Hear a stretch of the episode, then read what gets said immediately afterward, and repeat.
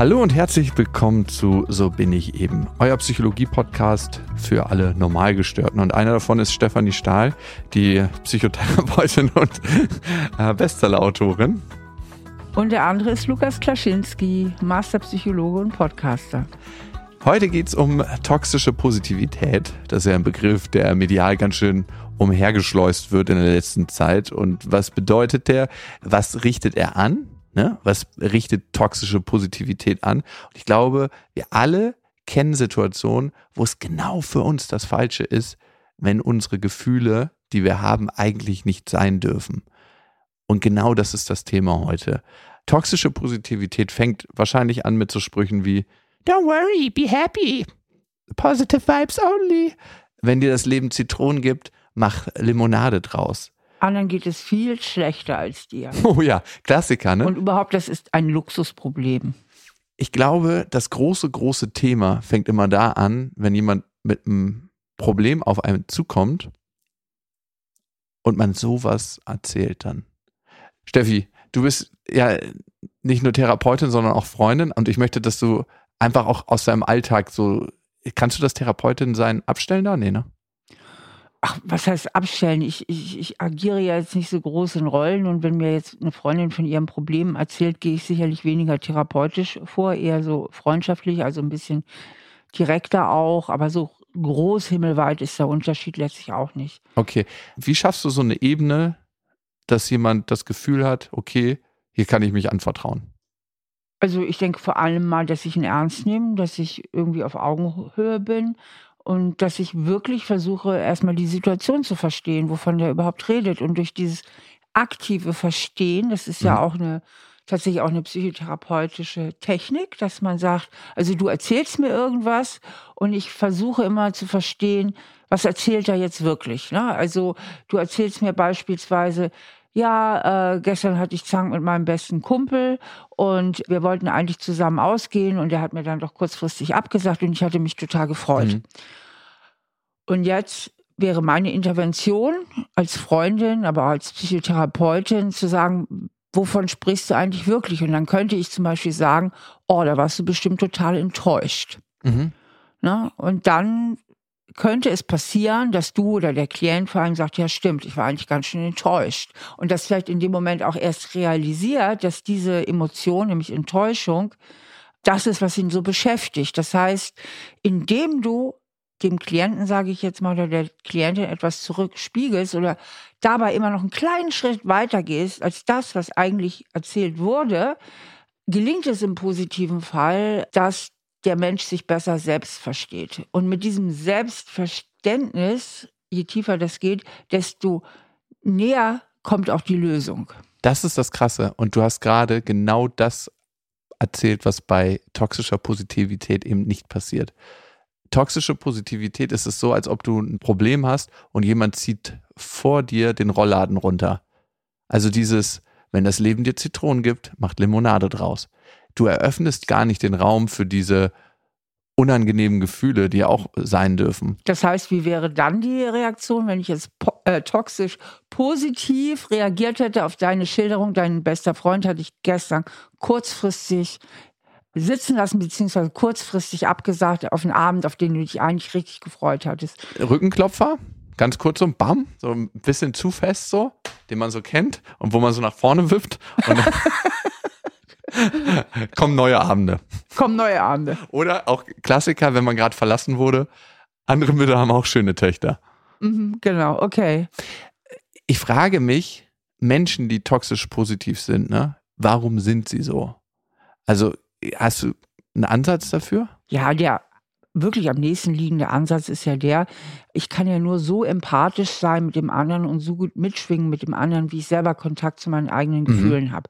Ne, und wenn ich selber so einen inneren starken Widerstand habe mit Gefühlen von Enttäuschung, von Trauer, mit Schamgefühlen, mit Angst und alles, was sich halt so unangenehm anfühlen kann oder an, und tatsächlich auch unangenehm anfühlt, wenn ich da so einen inneren Widerstand, so eine Blockade habe, dann will ich mit dem anderen auch nicht mitschwingen. Ne? Mhm. Weil dann komme ich ja in Berührung mit meinen eigenen Gefühlen. Das heißt, Mitgefühl heißt ja immer, ich fühle mit. Ne? Und wenn du mir die Geschichte von deinem Freund erzählst, der kurzfristig einen Abend absagt, gehe ich automatisch in die Empathie mit dir. Ich fühle mhm. mit und dann fühle ich bei mir, oh, da wäre ich aber enttäuscht. Wenn ich aber mit Enttäuschung als Gefühl nichts zu tun haben will, dann muss ich schnell weg von diesem Gefühl und versuche das zu übergehen und sage, ach, Lukas macht ja nichts draus, ne? gibt Schlimmeres, ne? Luxusproblem. Oder ein zu früh erfolgender Ratschlag ist auch eigentlich Rollladen runterziehen, ne? Ja, wenn die äh, Ratschläge zu früh erfolgen, auf jeden Fall.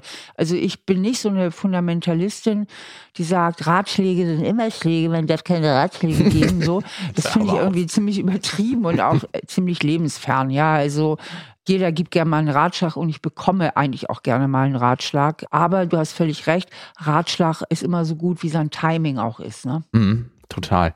Steffi, ich glaube, man muss auch noch mal ein bisschen unterscheiden, ne? die positive Psychologie von der Toxic Positivity. Ja, die positive Psychologie wurde als solche als erstes aufgebracht von Abraham Maslow. Und das war so in den Mitte 50er Jahren des letzten Jahrhunderts und wurde dann von Seligmann sozusagen weiterentwickelt. Und da ging es wirklich darum, sich eben seinen Blick auch auf die Aspekte des Lebens zu wenden, die gut sind, die gut funktionieren, auf Ressourcen zu blicken, weil die Psychologie, vor allen Dingen die Psychotherapie, ja bis dahin auch ziemlich defizitorientiert war, dass man immer nur nach den Problemen geguckt hat und auf das geguckt hat, was nicht funktioniert. Und das war eigentlich so eine ganz heilsame Gegenströmung, die ja bis heute auch äh, existiert, auch in vielen psychotherapeutischen Richtungen, beziehungsweise inzwischen hat sich das eigentlich bei allen Psychotherapeuten rumgesprochen, dass es wirklich, wirklich sinnvoll ist, nicht nur an den Defiziten oder den, den Problemen des Klienten zu arbeiten, sondern auch darauf zu gucken, wo sind die Stärken, wo sind die Ressourcen, also eben auch ressourcenorientiert Total. vorzugehen. Und das macht aber, das ist aber was anderes als dieses, was man neuerdings toxische Positivität nennt. Ja, das ist ja wie wenn man nicht auf die Stärken gucken würde, jemanden auf einen 100-Meter-Lauf schicken und sagen, ähm, du kriegst nie wieder was zu essen, bevor du lang gehst. Weil man muss ja gestärkt sein, um auch eine Psychotherapie gut durchlaufen zu können. Ne? Darum ist es ganz, ganz wichtig, der Fokus auf das Gute. Das heißt aber nicht, dass wir das Unangenehme ausklammern, dass wir sagen, das darf nicht sein. Und genau da ist die Trennschärfe. Richtig, genau. Es es muss eben auch immer Platz sein für die Emotionen, die wir als sehr belastend äh, empfinden. Die dürfen wir nicht einfach aussperren und unterdrücken, weil sie dann im Grunde noch gar nicht verarbeitet werden können. Das ist das Problem. Das Interessante daran ist, es gibt Studien dazu und in den Ländern mit hohen durchschnittlichen Glückswerten besteht der höchste Zusammenhang zwischen dem Druck, glücklich zu sein. Das haben wir auch in Deutschland. Und das ist ja, gerade wenn du so auf Social Media dich umguckst, schon fast so einen Druck gibt, glücklich zu sein. Und der höchste Zusammenhang mit dem Druck, glücklich zu sein, ist weniger Glücklichkeit. Also je mehr Druck da ist, glücklich zu sein, desto weniger glücklich bist du. Ja, das kann ja eben auch schnell zu so einer Pseudo-Haltung werden und wonach wir Menschen ja alle streben, ist Authentizität. Mhm. Und wir wollen auch in dem wahrgenommen und gesehen werden, was uns im Gesamt ausmacht. Na, wenn jemand das Gefühl hat, ich darf immer nur die sonnige Seite zeigen, ich muss immer fröhlich sein, nur dann nehme ich Menschen an, dann hat er immer oder sie immer das Gefühl, oh, und das andere an mir ist schlecht. Das heißt, mhm. wir haben alle einen ganz tiefen Wunsch, als ganze Persönlichkeit gesehen zu werden, aber auch mit uns als ganzer Persönlichkeit leben zu dürfen. Also diesen Wunsch nach Selbstakzeptanz, ja. Und da ist es eben wichtig, dass ich auch akzeptieren darf, dass ich annehmen darf, okay, es gibt manchmal Tage, da bin ich traurig. Es gibt Erlebnisse, die fallen mir sehr schwer zu verarbeiten. Es gibt Momente in meinem Leben, überhaupt im Leben, die sind nicht immer so toll. Mhm. Und äh, manchmal kann das Leben auch schwer sein. Und wenn man sich das so eingesteht, ein Ja, so ist es daraus macht, das ist auch eine Übung, die ich ganz gerne eigentlich in der Psychotherapie mache, einfach mal mit den Klienten so mit dem Atem verbunden, mit der Atmung verbunden, mhm. so richtig tief mal einzuatmen und sagen, ja, so ist das. Ja, Akzeptanz. Das ist im Moment sehr traurig. Ja, wir werden alle mal sterben. Ja, also dass man wirklich das einfach mal so für sich annimmt und das schafft mhm. einfach auch so einen kleinen Moment der Erlösung. Denn überall, wo ich im Widerstand bin, kostet es mich unheimlich viel Kraft. Widerstand kostet echt viel Kraft. Total. Und das ist diese gefühlte Lösung, dass ich aus dem Widerstand rausgehe in die Annahme. Und das hat immer einen Moment der Entspannung. Mhm. Und ich brauche nicht mehr dagegen zu kämpfen. Eben. Ja, total. Und was ich immer ganz hilfreich finde als Bild, wenn wir über unangenehme und angenehme Gefühle reden, und wir haben ja schon oft, manche sagen positive und negative, für mich ist es die beste Terminologie angenehm und unangenehm. Mhm. Weil wenn wir sagen negativ, dann nehmen wir diese Gefühle eigentlich nicht als das wahr, was sie auch sind.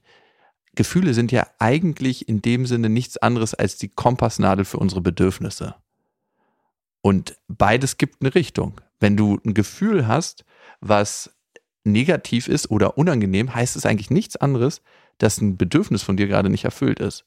Und ein angenehmes Gefühl sagt dir, jo, ein Bedürfnis von mir ist gerade erfüllt. Und wenn wir anfangen zu sagen, negative Gefühle, sortieren wir die so ein bisschen aus. Dürfen eigentlich nicht so richtig sein. Ja, richtig, weil sie warnen uns ja auch. Also wenn ich chronisch Angst unterdrücke, könnte ich leider auch den Moment verpassen, wo die Angst völlig berechtigt Mhm. mich vor einem Zustand warnt, wo ich mich wirklich in Schutz bringen sollte oder mich irgendwie vorretten sollte.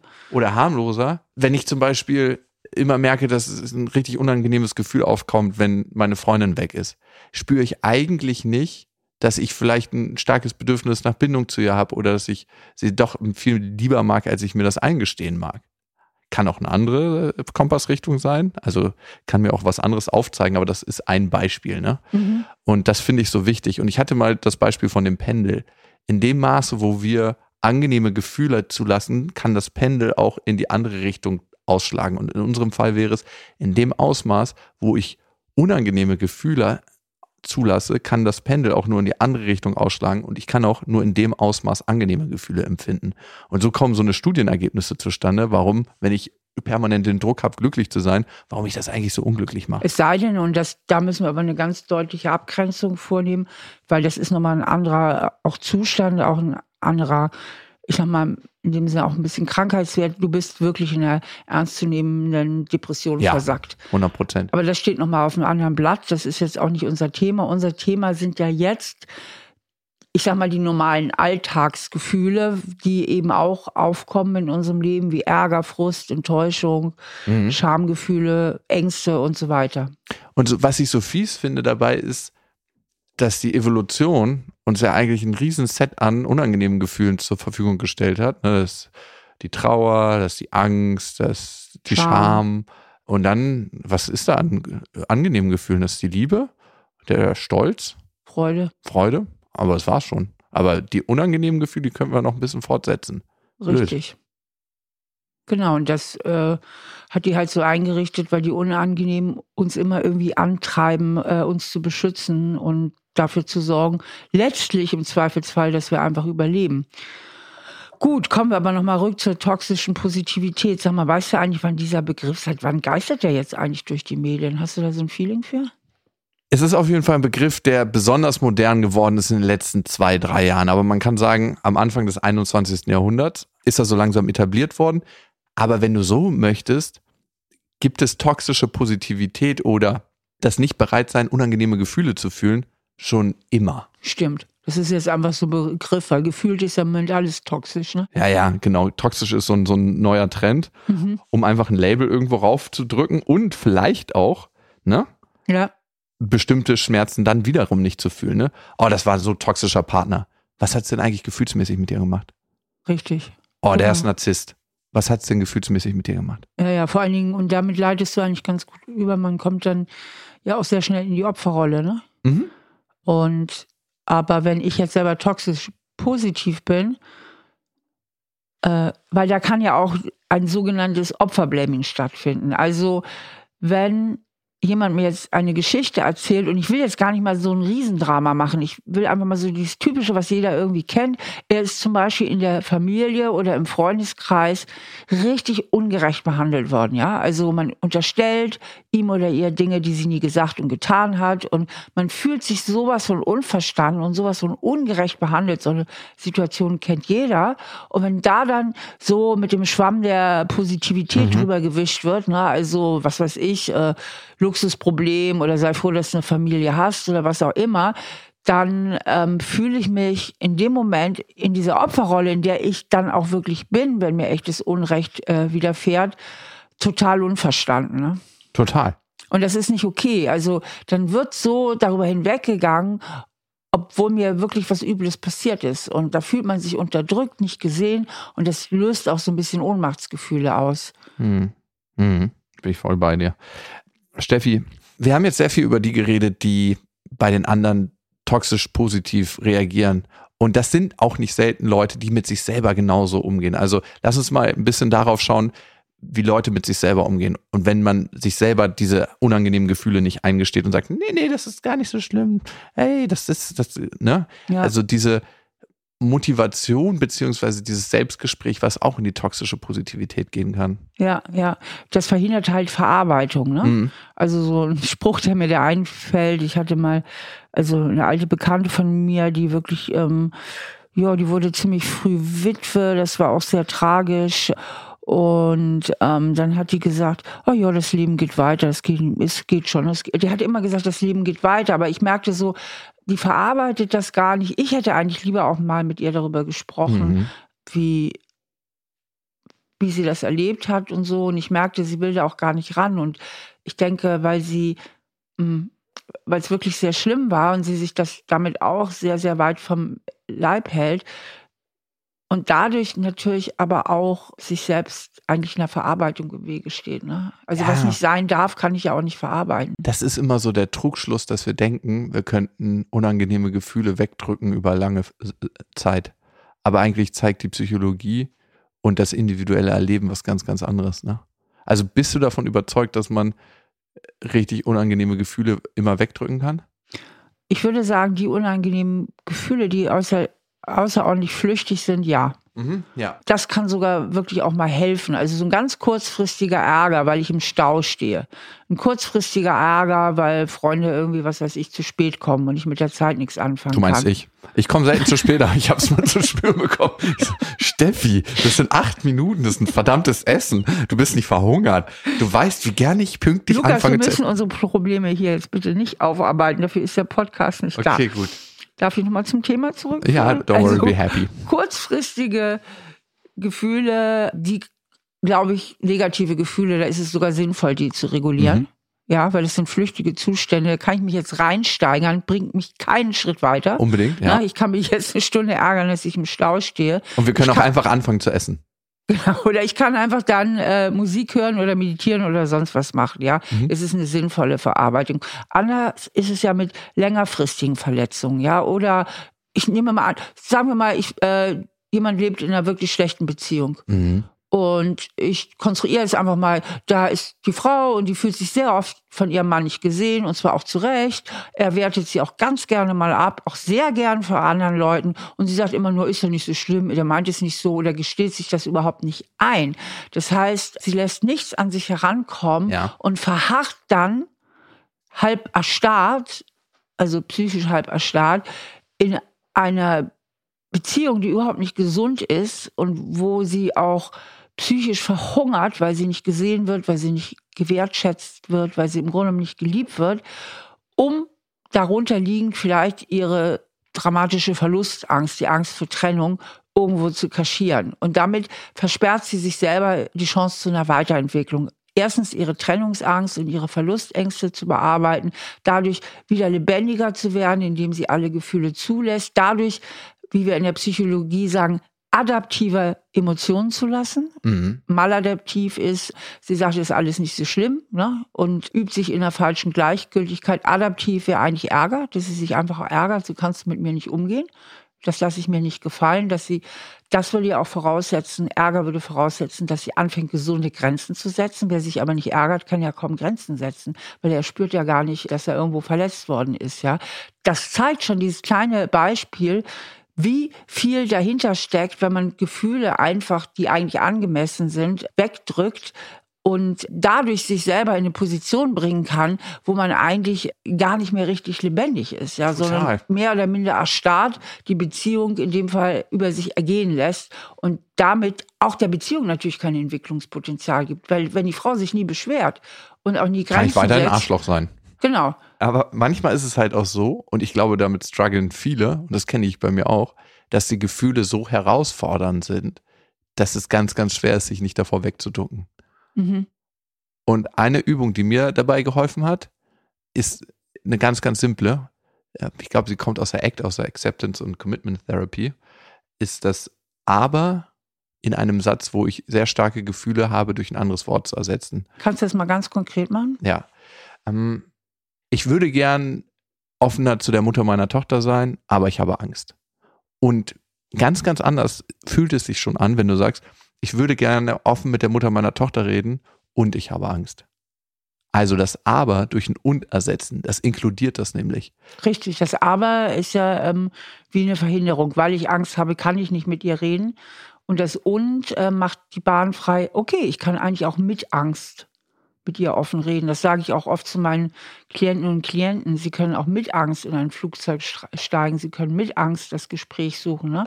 Sie können mit Angst auch einen Freund besuchen, der im Sterben liegt. Also man kann ja auch mit Angst Sachen tun. Und dieses Und ebnet dafür eigentlich diesen Weg. Mhm, total.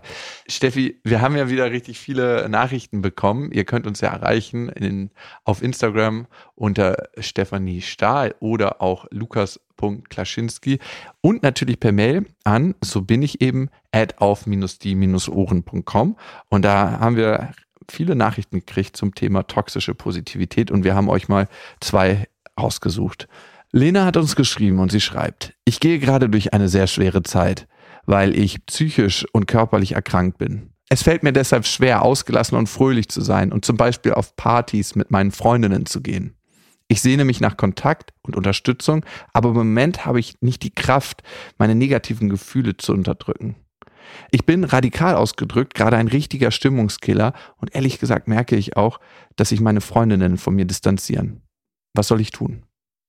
Also das Erste, was mir dazu einfällt oder auffällt, ist, ähm, die Lena hat ja an sich den Anspruch, sie muss irgendwie fröhlich sein und ähm, nur wenn sie fröhlich ist, dann kann sie auf die Party gehen. Und sie sehnt sich nach Kontakt und Unterstützung. Und jetzt kommt eigentlich der entscheidende Satz. Aber ich habe nicht die Kraft, meine negativen Gefühle zu unterdrücken. Ja. Das muss man sich mal auf der Zunge zergehen lassen. Also sie sehnt sich nach Kontakt und Unterstützung aber ich habe nicht die Kraft, meine negativen Gefühle zu unterdrücken. Man möchte doch meinen, wenn sie Kontakt und Unterstützung haben möchte, dann wäre doch genau der umgekehrte Weg der richtige. Also dafür sind doch auch gute Freundinnen da, dass man sagt, ey, mir geht's im Moment überhaupt nicht gut. Ich, äh, ich, ich habe da eine echte Krise, ich habe Liebeskummer oder was auch immer sie hat. Äh, das sagt sie ja hier nicht, was sie hat. Also sie hat offensichtlich eine Krise, ihr geht es nicht so gut und anscheinend hat sie so einen inneren Glaubenssatz, ein inneres Programm von ich darf nur unter Leute, ich kriege nur Kontakt, wenn ich fröhlich bin. Also ich darf nicht traurig sein, ne? mir darf es nicht schlecht gehen. Also irgend so ein inneres Schattenkind, was ihr ins Ohr flüstert. Also du musst dich immer von deiner sonnigen mhm. Seite zeigen. Und damit kann sie natürlich keinen echten Kontakt kriegen. Damit kann sie ja immer nur mit einem Teil ihres Wesens Kontakt kriegen, nämlich mit dem Teil, der lustig ist, der fröhlich ist, den sie sicherlich auch hat. Ich will jetzt gar nicht mal unterstellen, dass das immer nur aufgesetzt oder eine Maske wäre, sondern die Seite gibt's ja auch an ihr, die gesunde Seite, die fröhliche.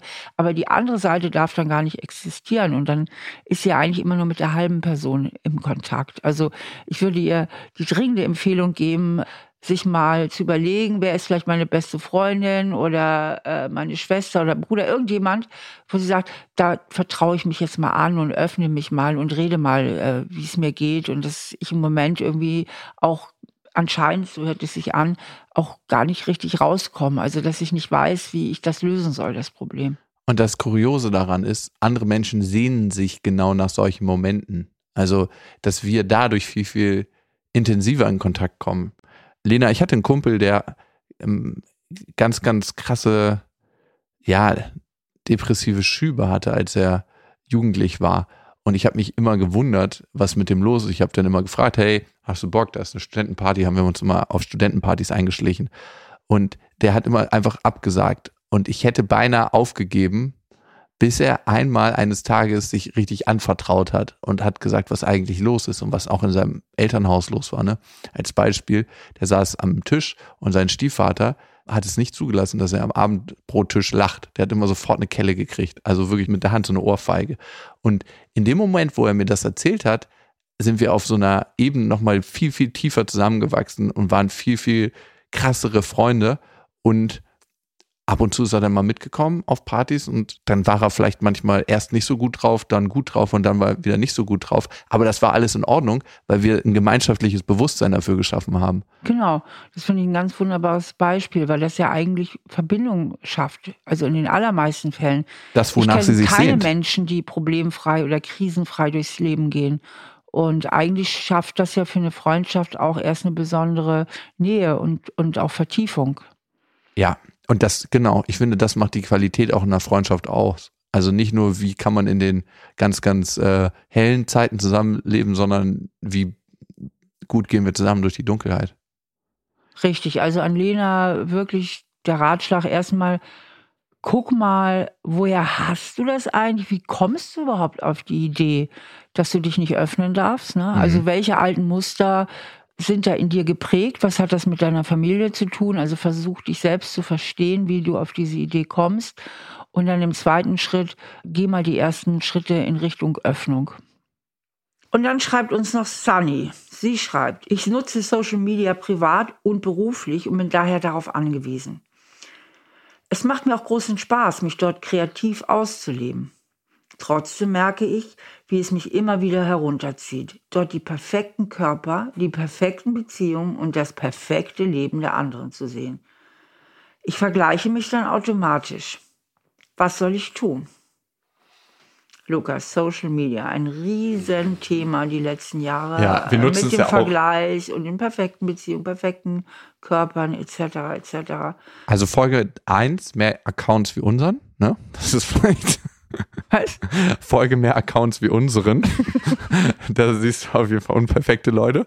Und das andere ist, guck mal, welche, also es gibt so eine oberflächliche Lösung und dann gibt es eine tiefere Lösung. Und ich biete mal die oberflächlichere Lösung an und vielleicht, Steffi, willst du gleich nochmal ein bisschen in die Tiefe gehen.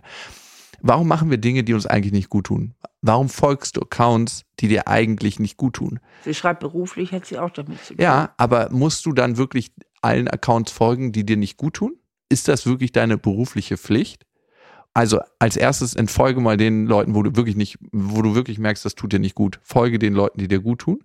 Und das zweite ist, wie hast du zum Beispiel Insta auf deinem Handy installiert, ne?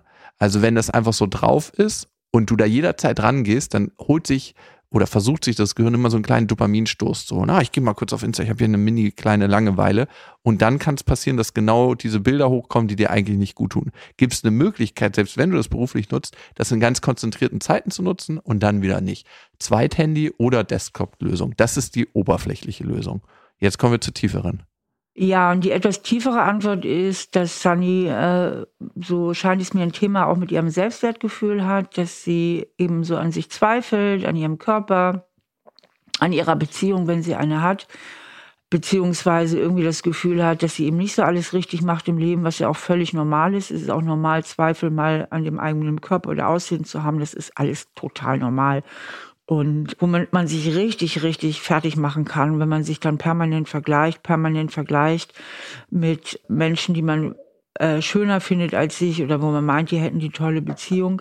Ich empfehle ganz gerne da mal auch neben natürlich all diesen Maßnahmen, ähm, die wir hier ja auch schon oft besprochen haben in den Podcasts oder ich in meinen Büchern, wie kann man jetzt auf einer tieferen Ebene an seinem Selbstwertgefühl arbeiten. Darauf will ich jetzt gar nicht eingehen, darüber haben wir auch schon öfter geredet. Ich möchte jetzt hier nochmal einen anderen Tipp geben. Und den Namen habe ich sogar selber erfunden. Das ist die sogenannte Realtherapie. So, und mit Realtherapie meine ich das folgende. Man setze sich einfach mal ins Café, gehe ins Schwimmbad, in die Sauna oder wo auch immer sich viele Menschen aufhalten und schaut mal genau hin. Aber ich meine jetzt wirklich genau. Nicht immer nur jede 50. Frau, ja, die dann die toplangen Beine und die Superfigur hat, sondern auch die 49 anderen, ja, die da vielleicht an dem Café vorbeilaufen. und schaut mal wirklich genau hin. Wie sehen die Menschen aus im wirklichen Leben? Und zweitens, achte man mal bitte darauf, welche Paare man sieht. Wie sehen die eigentlich aus?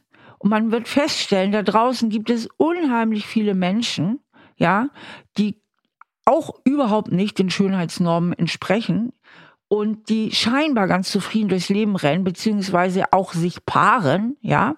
Das heißt, die offensichtlich glücklich miteinander sind, obwohl sie nicht dem Schönheitsideal entsprechen. So. Und dann frage man sich, ob die eigenen Gedanken zu diesen ganzen Themen wirklich immer die richtigen sind. Und ich muss auch wirklich mal aus meinem eigenen Leben erzählen. Ich weiß, von der Zeit, wo wir alle mal jung waren, dass gar nicht immer die allerhübschesten Freundinnen das größte Glück in der Liebe hatten, sondern auch oft die, die sich selbst jetzt vielleicht gar nicht so hübsch fanden, weil die einfach mal genauer hingeguckt haben. Während die ganz hübschen haben immer gedacht, wenn nicht der, dann eben der nächste, dann der nächste, dann irgendein mal so. Die hatten ja auch immer Haufen an Angebot. Und viele, die ich kenne, sind viel glücklicher geworden. Ähm, die jetzt sich gar nicht so toll fanden. Also sich toll zu finden, sich schön zu finden und so weiter und so fort, ist nicht immer die Garantie für Glück. Da muss man nur mal in die Medien gucken. Ne? Die tollsten, die schönsten Schauspielerinnen finden keine festen Beziehungen, sind unglücklich, werden schlecht behandelt und so weiter und so fort. Also diese ganze äußere Schönheit und so weiter, und darauf hebt Sunny hier ja sehr ab, auch in ihrem Schreiben, ist alles andere als irgendeine Garantie für Glück. Wie redest du denn über die Ex-Freundinnen von Leonardo DiCaprio? Kleiner Spaß. Und ich finde immer bei diesem Vergleich ist äh, eins wichtig, wir vergleichen uns ja nie ganzheitlich ne, mit den Menschen. Wir nehmen ja. uns immer einen Aspekt raus, der gerade an uns vorbeiläuft oder den wir bei Insta sehen und äh, wir können uns ja nie mit der Person vergleichen. Und bei diesem Vergleich können wir nur den kürzeren ziehen. Und was ich auch für mich, für meine Realtherapie total gut finde, ist Brandenburger Therme am Wochenende da sind alle Leute so relaxed, allen ist es einfach egal. Es gibt da so eine Bar im Wasser wirklich, wo ich manchmal bin. Es ist so lustig, da am Wochenende zu sein, was man da für Leute trifft. Und da gibt jeder wirklich einen Scheiß drauf, wie er aussieht. Und es ist so eine geile, entspannte Atmosphäre dadurch das tut wirklich, wirklich gut. Es ist wahrscheinlich das krasseste Kontrastprogramm zu Instagram. Also ich glaube, nach der Ansage wird die Brandenburger Therme für die nächsten Monate wegen Überfüllung geschlossen sein. ähm, warum sind Sie hier? Ich mache hier Realtherapie. Mega. Okay, Luki. Ja, vielen Dank an euch fürs Zuhören. Ähm, es hat auf jeden Fall Spaß gemacht. Und ihr wisst ja, wenn das Leben euch Zitronen gibt, macht äh, Limonade draus. Genau. Und übrigens gibt es ja auch andere Mütter mit schönen Töchtern. Und überhaupt Luxusprobleme. Alles Luxusprobleme. Anderen Menschen geht es viel schlechter. Macht's gut. Bis dahin. Ja, tschüss. Ein Podcast von RTL Plus Musik, produziert von Auf die Ohren. Schnitt Jonathan Raue, Recherche Annelena Leidenberger und Antonia Bose, redaktionelle Leitung Ann Groß.